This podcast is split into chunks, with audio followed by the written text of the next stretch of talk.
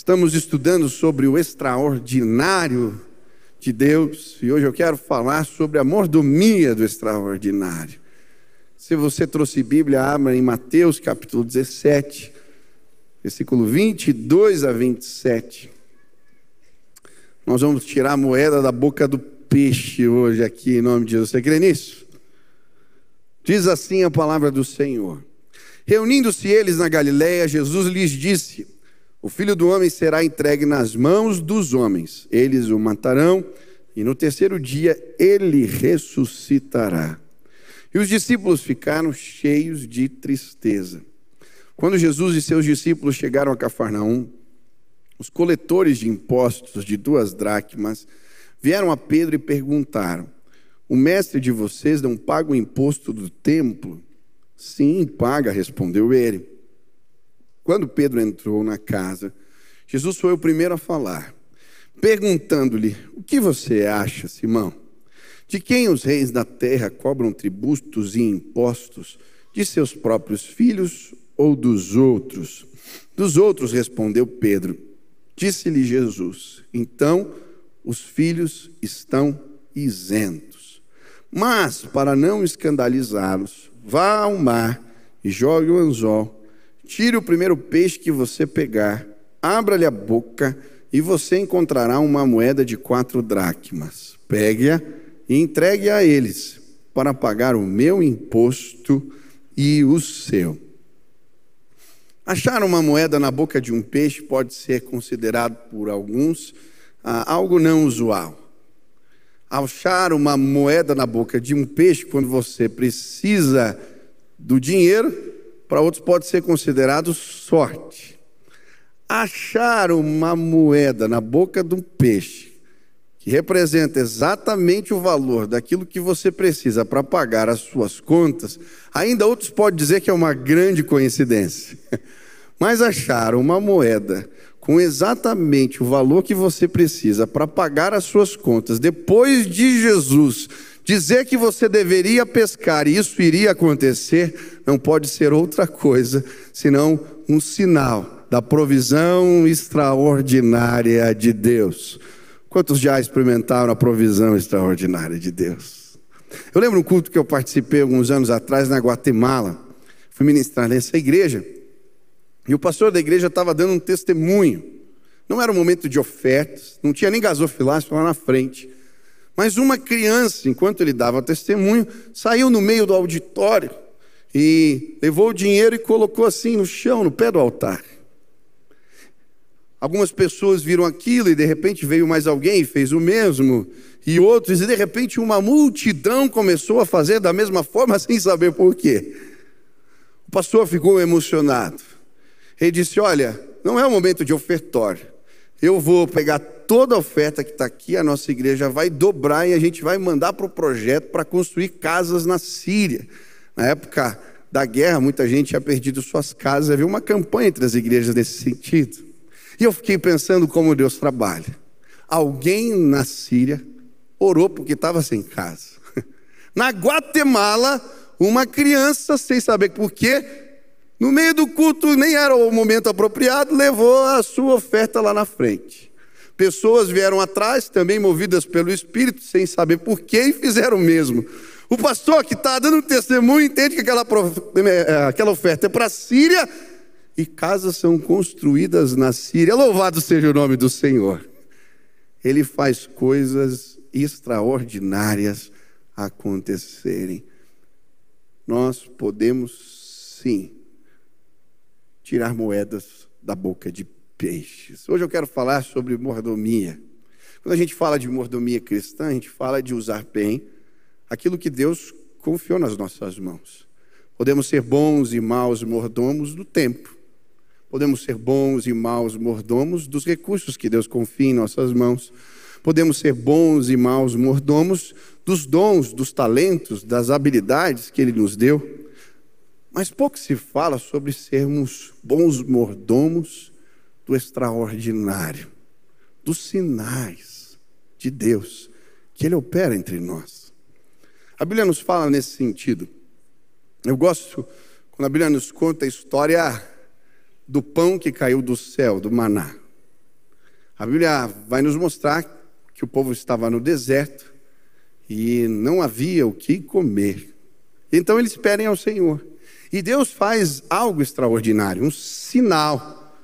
Pão caiu do céu.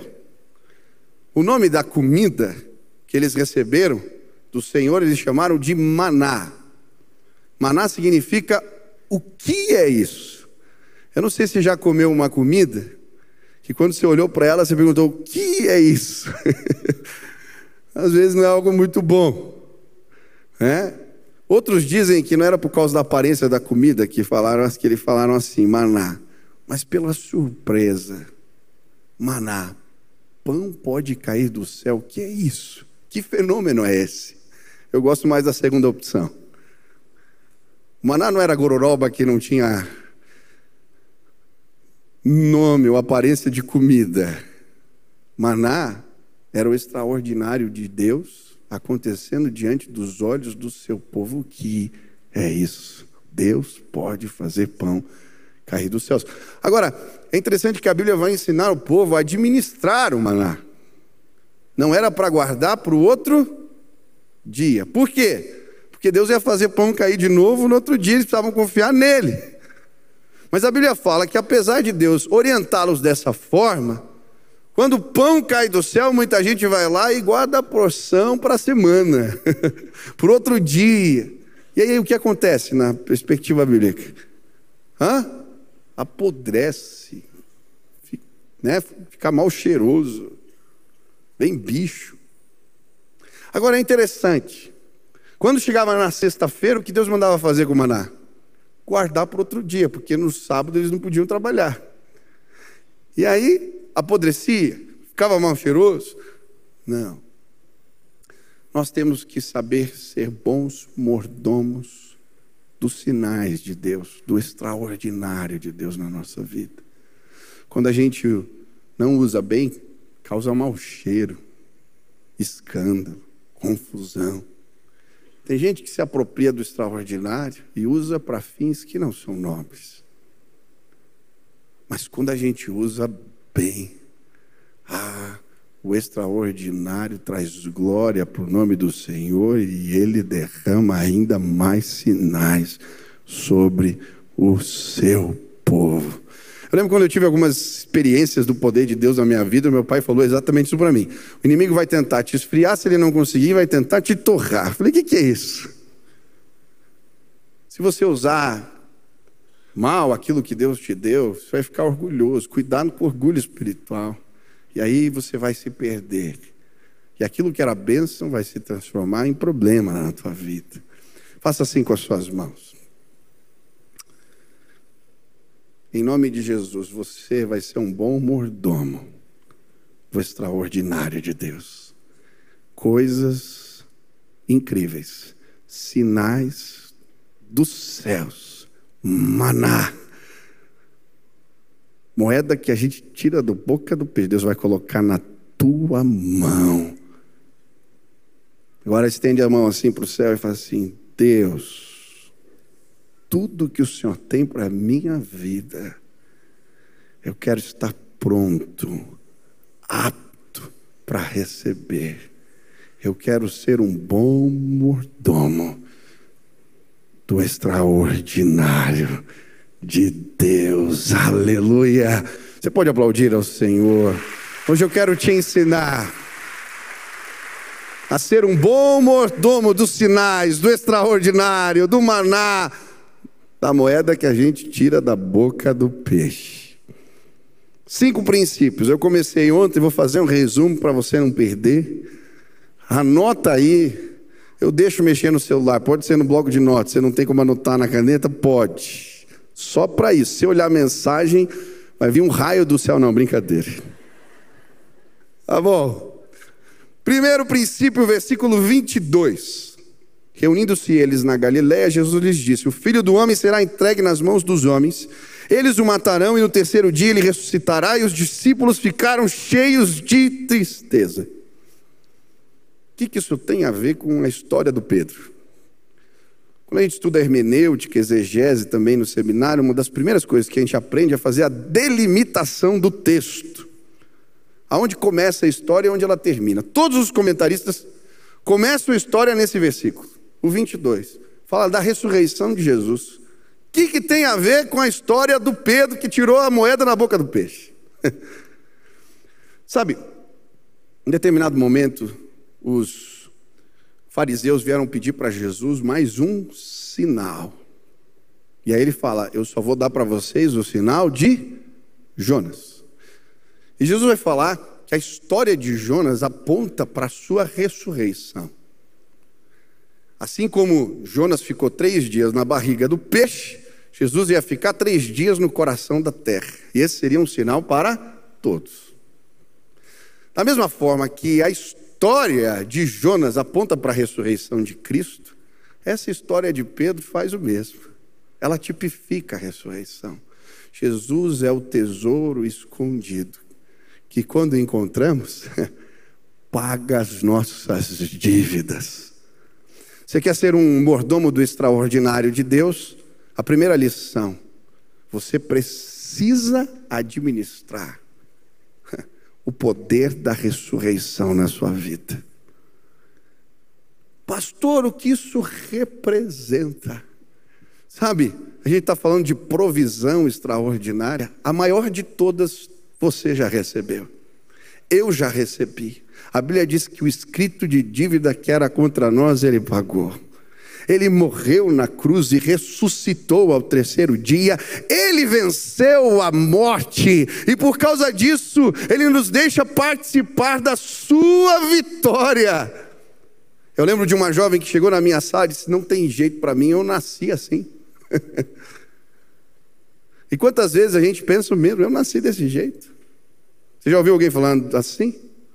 E eu lembro que eu comecei a falar para ela, mas por causa do que Jesus fez por mim e você, eu e você, nós podemos nascer de novo. E a Bíblia, quando fala da parte que temos na ressurreição de Cristo, isso é representado no batismo. Tem gente que não sabe o que representa o batismo. É uma cerimônia de sepultamento. o mergulho é o sepultamento. O velho homem ficou para trás e nasceu um novo. Aleluia! E por causa da ressurreição, da vitória de Jesus, a Bíblia diz que eu não sou mais escravo dos meus impulsos, da minha carne, mas que há poder em Jesus para dominá-la. Ah, você quer ser um mordomo do extraordinário de Deus? Quantos desejos? Entenda o poder da ressurreição. Você pode ter parte, nascer de novo e vencer pecados em nome de Jesus. Você não é refém. Durante muito tempo eu dizia, ah, eu nasci desse jeito, eu sou desorganizado, eu nasci desse jeito, eu sou noturno, eu nasci desse jeito, eu sou impulsivo. Eu nasci de novo, aleluia. Eu sou o que Jesus diz que eu sou. Quantos creem nisso? Amém? Você já é. Quem já entregou a vida para Jesus? Você já é um mordomo do extraordinário. Segundo princípio, você quer ser um mordomo do extraordinário? Você tem que aprender a administrar o testemunho que Deus te deu. Eu acho interessante essa história porque só o livro de Mateus vai contar o relato desse milagre, nenhum outro. Mateus era um publicano. Os publicanos eram considerados traidores, porque eles traziam os tributos para Roma, e Israel nesse tempo era vassalo de Roma. Esse tributo aqui arrecadado não era o mesmo, era um posto lá de Moisés, que Roma deixou. Ah, os judeus levantarem para a administração do templo. Mas de alguma maneira aquela história fala com Mateus de uma maneira diferente. E por isso ele faz questão de registrar. Sabe, muitas vezes nós não entendemos o impacto, o poder daquilo que Deus fez na nossa vida. Quem aqui já foi alvo da bondade de Deus? Você já experimentou e tem histórias para contar do que Deus fez na tua vida? Muitas vezes a gente fala essa história, eu não tenho coragem. Não, Eu não vou falar para ninguém, isso aqui é, é, não vai tocar ninguém. Eu não sei falar, eu não sei como dizer. E a gente guarda aquilo de precioso que Deus fez na nossa vida. Agora, às vezes, o que Deus fez na tua vida, na tua profissão, no jeito que você é, vai tocar outro. A minha história não vai tocar, mas a sua vai tocar. E a gente guarda, esconde, não faz nada com o extraordinário que Deus fez na nossa vida. Mateus foi tocado por essa história, por isso ele quis contar. Eu nunca me esqueço, no começo do meu ministério, nós organizamos um acampamento. Eu estava liderando os jovens, o nome do retiro chamava Em Obras. O Humberto participou, né, Humberto? Estou vendo aqui os mais velhos, assim, dos jovens, que já estão meio velhos, né? Sou mais jovem. Tiago também, é. O Em Obras. E a gente falava sobre restauração. E eu lembro bem que, ah, no meio da, de uma ministração, uma jovem conhecida, bem conhecida no nosso meio, ela foi lá na frente, pegou o microfone e deu um testemunho. Contou a respeito dos machucados que ela tinha, dos abusos que ela tinha sofrido e como Deus tinha restaurado. E logo em seguida, um mover começou a acontecer. Pessoas com histórias parecidas, com machucados da alma, começaram a vir à frente, contar as suas histórias, e um quebrantamento aconteceu. Gente confessando, meninas que tinham feito aborto, não conseguiam se perdoar, histórias de pecados, gente confessando, chorando no altar, e a gente viu um mover do Espírito, porque alguém administrou bem a moeda que tirou da boca do peixe. Quem já tirou moeda da boca do peixe? Deus fez algo extraordinário. Conta, ministra, fala. Eu fui lá no doutor William, ele está na minha frente esses dias. Eu entrei no, no, no consultório dele. O que ele me deu foi muitas coisas além do remédio. Ele compartilhou tanta história que eu saí abastecido. Eu entendi porque tinha uma fila de gente naquele lugar. Porque ele não trata apenas do corpo, ele trata tudo, ele compartilha o extraordinário e as pessoas saem abastecidas do consultório dele. Ei, pessoas vão sair abastecidas da sua casa. Pessoas vão sair, sim, tirando cheias de moedas nas mãos, porque Deus fez o extraordinário acontecer. Quem já tirou moeda da boca de peixe aqui? Conta o que Deus fez e Deus vai usar você. Amém? Você quer ser um bom mordomo do extraordinário? Terceira lição: use bem o seu direito de filho. Eu acho interessante a pergunta que Jesus faz para Simão, Pedro. Os cobradores de impostos vieram e olha o que ele vai dizer. O que você acha, Simão? De quem os reis da terra cobram tributos e impostos? De seus próprios filhos ou dos outros? Dos outros, respondeu Pedro. Disse-lhe Jesus: então os filhos estão isentos, mas para não escandalizá-los, vá ao mar e jogue o anzol. Terceiro princípio. Você quer administrar bem o, o extraordinário? Administre com sabedoria o direito de filho. Eu acho interessante a maneira como Jesus usa o direito de filho de Deus. A Bíblia diz que todos, quando os confessam, se tornam filhos de Deus. Como Jesus usa? Ele usa para abençoar o direito de filho. É por isso que ele manda pagar um imposto que ele não precisava. Ele fala: os reis da terra, os filhos pagam imposto. Não, vou pagar o imposto do templo, é para mim. Mas para eles não se escandalizarem, eles não vão entender o que eu estou falando, então vai lá e paga. Jesus sempre usou aquilo que Deus lhe deu, os direitos que ele tinha de filho, para abençoar os outros.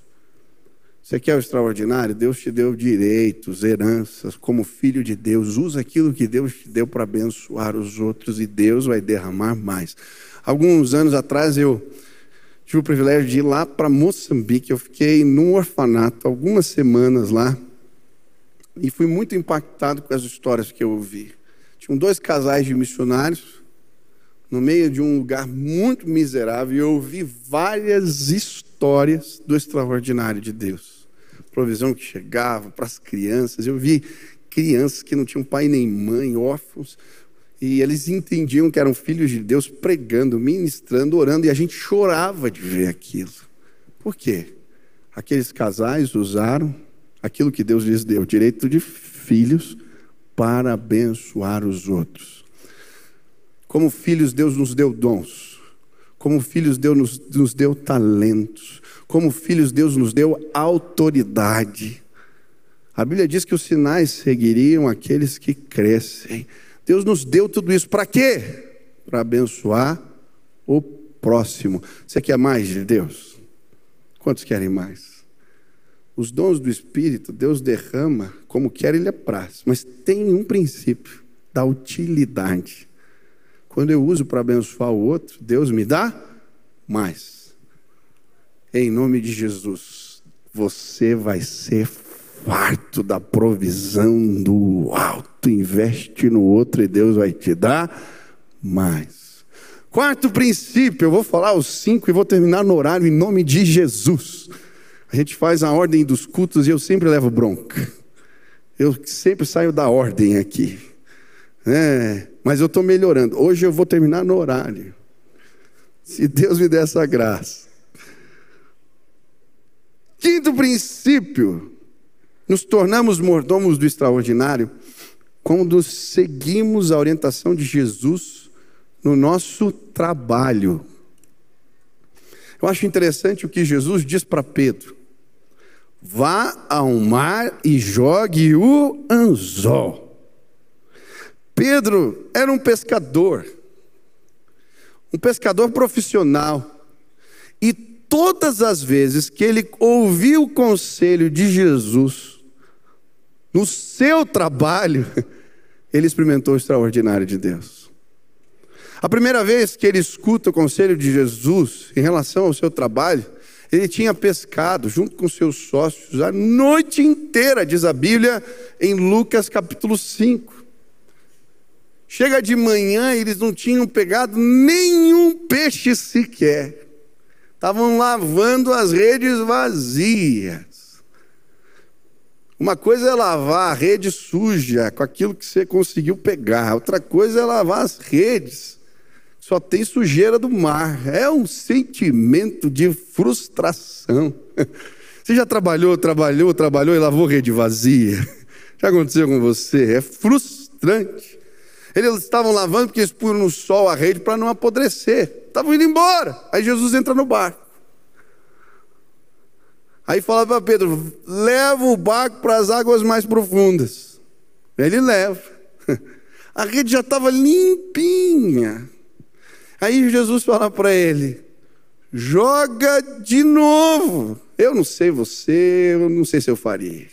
Dá trabalho. Limpa a rede. Eu já trabalhei a noite inteira, não é o horário certo, para que fazer isso de novo? Olha a resposta de Pedro. Porque o Senhor disse: Sob as tuas palavras lançarei a rede. Ele lança e o que acontece? Uma pesca extraordinária. Ele não consegue nem recolher as, as redes estão se rompendo, e então ele chama o barco do sócio, ele vem, e os dois, com dificuldade, arrastam os peixes para a praia. E depois que isso acontece, Pedro, que era um pescador profissional, disse: Eu nunca vi nada parecido. A Bíblia diz que ele se ajoelha aos pés de Jesus e fala: Se afasta de mim. Quem é o Senhor? Ele fica com medo. Ele tinha experimentado o extraordinário de Deus. Mas não acontece uma vez. Esse pescador tinha negado Jesus e aí resolve voltar para o seu antigo ofício. Estava pescando de novo. João 21. E aí, Jesus para na. Tá já começando a amanhecer, Jesus na beira ali do mar, vê eles trabalhando. Eles não tinham pescado nada, eram sete homens trabalhando e mais uma vez nada. Jesus então dá um conselho aparentemente sem sentido lança a rede para o outro lado. Qual é a diferença? Eles lançam a rede para o outro lado. O que acontece? Uma pesca maravilhosa. A Bíblia diz que os sete homens não eram capazes de puxar a rede para cima do barco. Por um milagre de Deus, as redes não se romperam. A Bíblia diz que eles pegaram 153 grandes peixes. Agora a gente está estudando uma história diferente. Jesus manda Pedro pescar de novo. E agora não era para usar rede, não. Usa um anzol. Você vai pegar um peixe. Mas dentro dele tem um tesouro que vai pagar toda a nossa conta. Sabe? Muitas vezes a gente pede o conselho de Jesus para muitas coisas, mas não para o nosso trabalho. E quando a gente não deixa ele dirigir os nossos negócios, não consulta para fazer o trabalho do dia a dia, tomar as decisões dos negócios, a gente deixa de experimentar o extraordinário de Deus. Um dia desses eu acordei, eram 5 horas da manhã. Eu entrei no Instagram. E tinha um, um, um influencer fazendo uma live com milhares de pessoas falando sobre administração financeira. Ele não é crente, mas eu entrei lá para ver o que ele estava falando. E sabe o que me surpreendeu? Aquele homem que não era crente estava usando princípios da Bíblia para ensinar as pessoas a administrar os recursos. E eu fiquei vendo aquele monte de gente querendo ouvir, e nós que somos filhos de Deus, muitas vezes nem sabemos o que ele ensinou a respeito do trabalho, a respeito da administração dos nossos recursos. Ei, em nome de Jesus, seja um bom mordomo daquilo que Deus já confiou. Está na tua mão. Quem tem Bíblia aqui? Está na tua mão, extraordinário. Abre a Bíblia e Deus vai fazer coisas incríveis. Consulta o Senhor sobre os seus negócios. Eu sempre falo aqui que o meu chefe é Deus. Quem é teu chefe? Quem é o CEO da tua empresa? Quem está ali no comando dos negócios? Você ou Jesus? Se você ouvir os conselhos de Deus, coisas extraordinárias vão acontecer. Durante a pandemia, nós começamos um projeto aqui para ajudar os empresários que estavam com dificuldade, chamava Levanta. E eu tive o privilégio de entrevistar vários desses empresários num programa que a gente tinha na televisão. E uma história me marcou muito. Foi de um empresário, ele disse que uma máquina que ele tinha, que era responsável por grande parte da produção da, do, do seu negócio, quebrou. E aí ele chamou uma, um cara para consertar a máquina. O cara veio, falou: Olha, eu não sei qual é o problema da máquina, já investiguei de cima para baixo, não sei. E aí ele pegou e chamou outro, outro técnico. O técnico chegou, investigou a máquina toda e disse: Eu também não sei qual é o problema dessa máquina. Aí eles então ligaram para a fornecedora da máquina e trouxeram um técnico lá da Alemanha para tentar descobrir qual era o problema. Estavam tendo prejuízo. O técnico chegou, investigou e disse: Eu não sei qual é o problema dessa máquina. Ele foi orar: Deus me ajuda.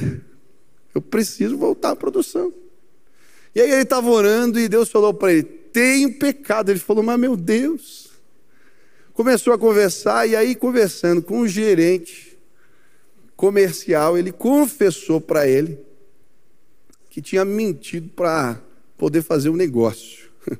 Prometeu algo que eles não podiam entregar. Falou: é verdade, você fez isso? Fiz. Então vamos lá orar na máquina. Você vai pedir perdão para Deus e a gente vai orar pela máquina.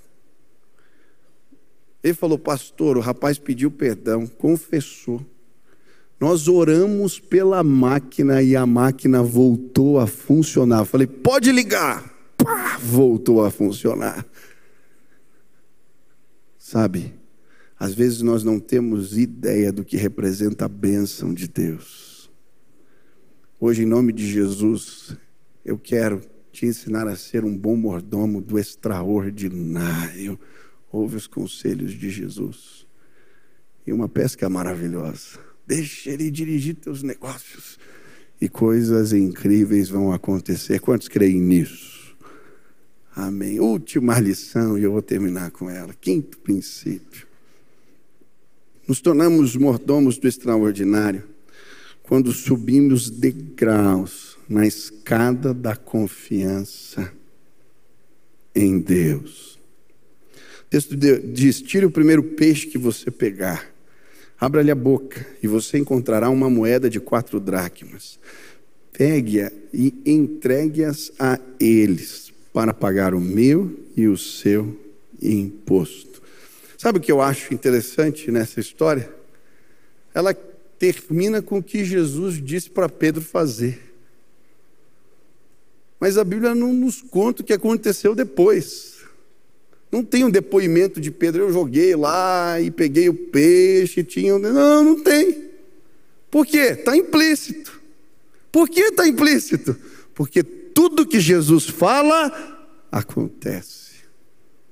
Sabe, a gente entende que isso aconteceu porque a gente crê. Jesus disse para Pedro fazer, ele pegou a moeda na boca do peixe. Mas muitas vezes a gente não entende as promessas de Deus para a nossa vida da mesma maneira. Por isso a gente não depende. Por isso a gente não confia que Ele mandou fazer e é certo que Ele vai cuidar de nós. Você tem um funcionário que você confia muito? Tem alguém assim? Ou um colega de trabalho que você confia muito. Por que, que você confia? Porque ele já deu provas para você da fidelidade dele. Tem um amigo de confiança seu?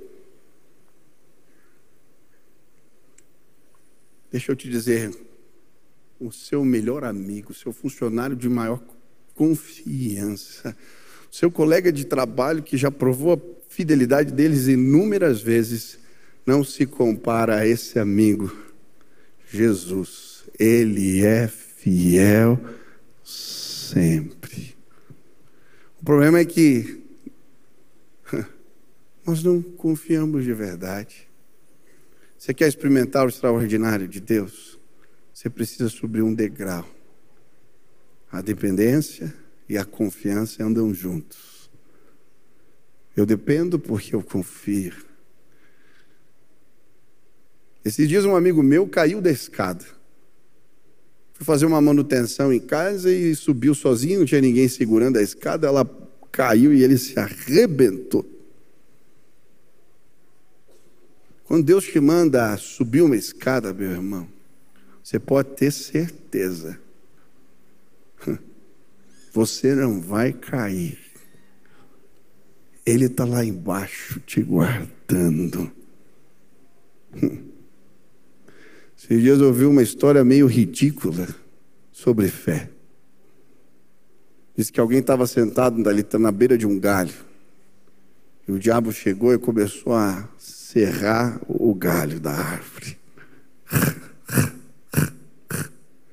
A pessoa viu e não saiu dali porque Deus disse que era para ficar em cima do galho. Ele vai olhando e cada vez mais forte. No final, o diabo termina de cortar todo o galho. Sabe o que acontece? Cai a árvore, cai o diabo, mas o galho fica pendurado no ar. Isso é fé. Quem quer provar o extraordinário de Deus? Creia. Creia. Um missionário nas Ilhas Marshall Deus mandou ele construir um instituto bíblico. Eu li essa história, falou comigo, porque a gente está construindo ali um negócio, né? Eu falei, oh, é para mim, Deus. Ele estava meio desanimado porque não tinha dinheiro. E aí um, um pastor mais velho da região falou, por que você está assim? Começa com o que você tem. Mas ele falou, só tem 200 dólares, como é que eu vou construir um instituto bíblico nesse país com 200 dólares? Ele falou, faz assim, Vamos comprar o cimento, mas não vende aqui, a gente tem que ir para outra cidade para comprar. Eu não tenho dinheiro para pagar a passagem, quanto mais para comprar o cimento. Falou, pega o dinheiro e compra passagem para onde dá. Vou dar para só para metade do caminho. Então eu vou com você até metade do caminho. tá bom.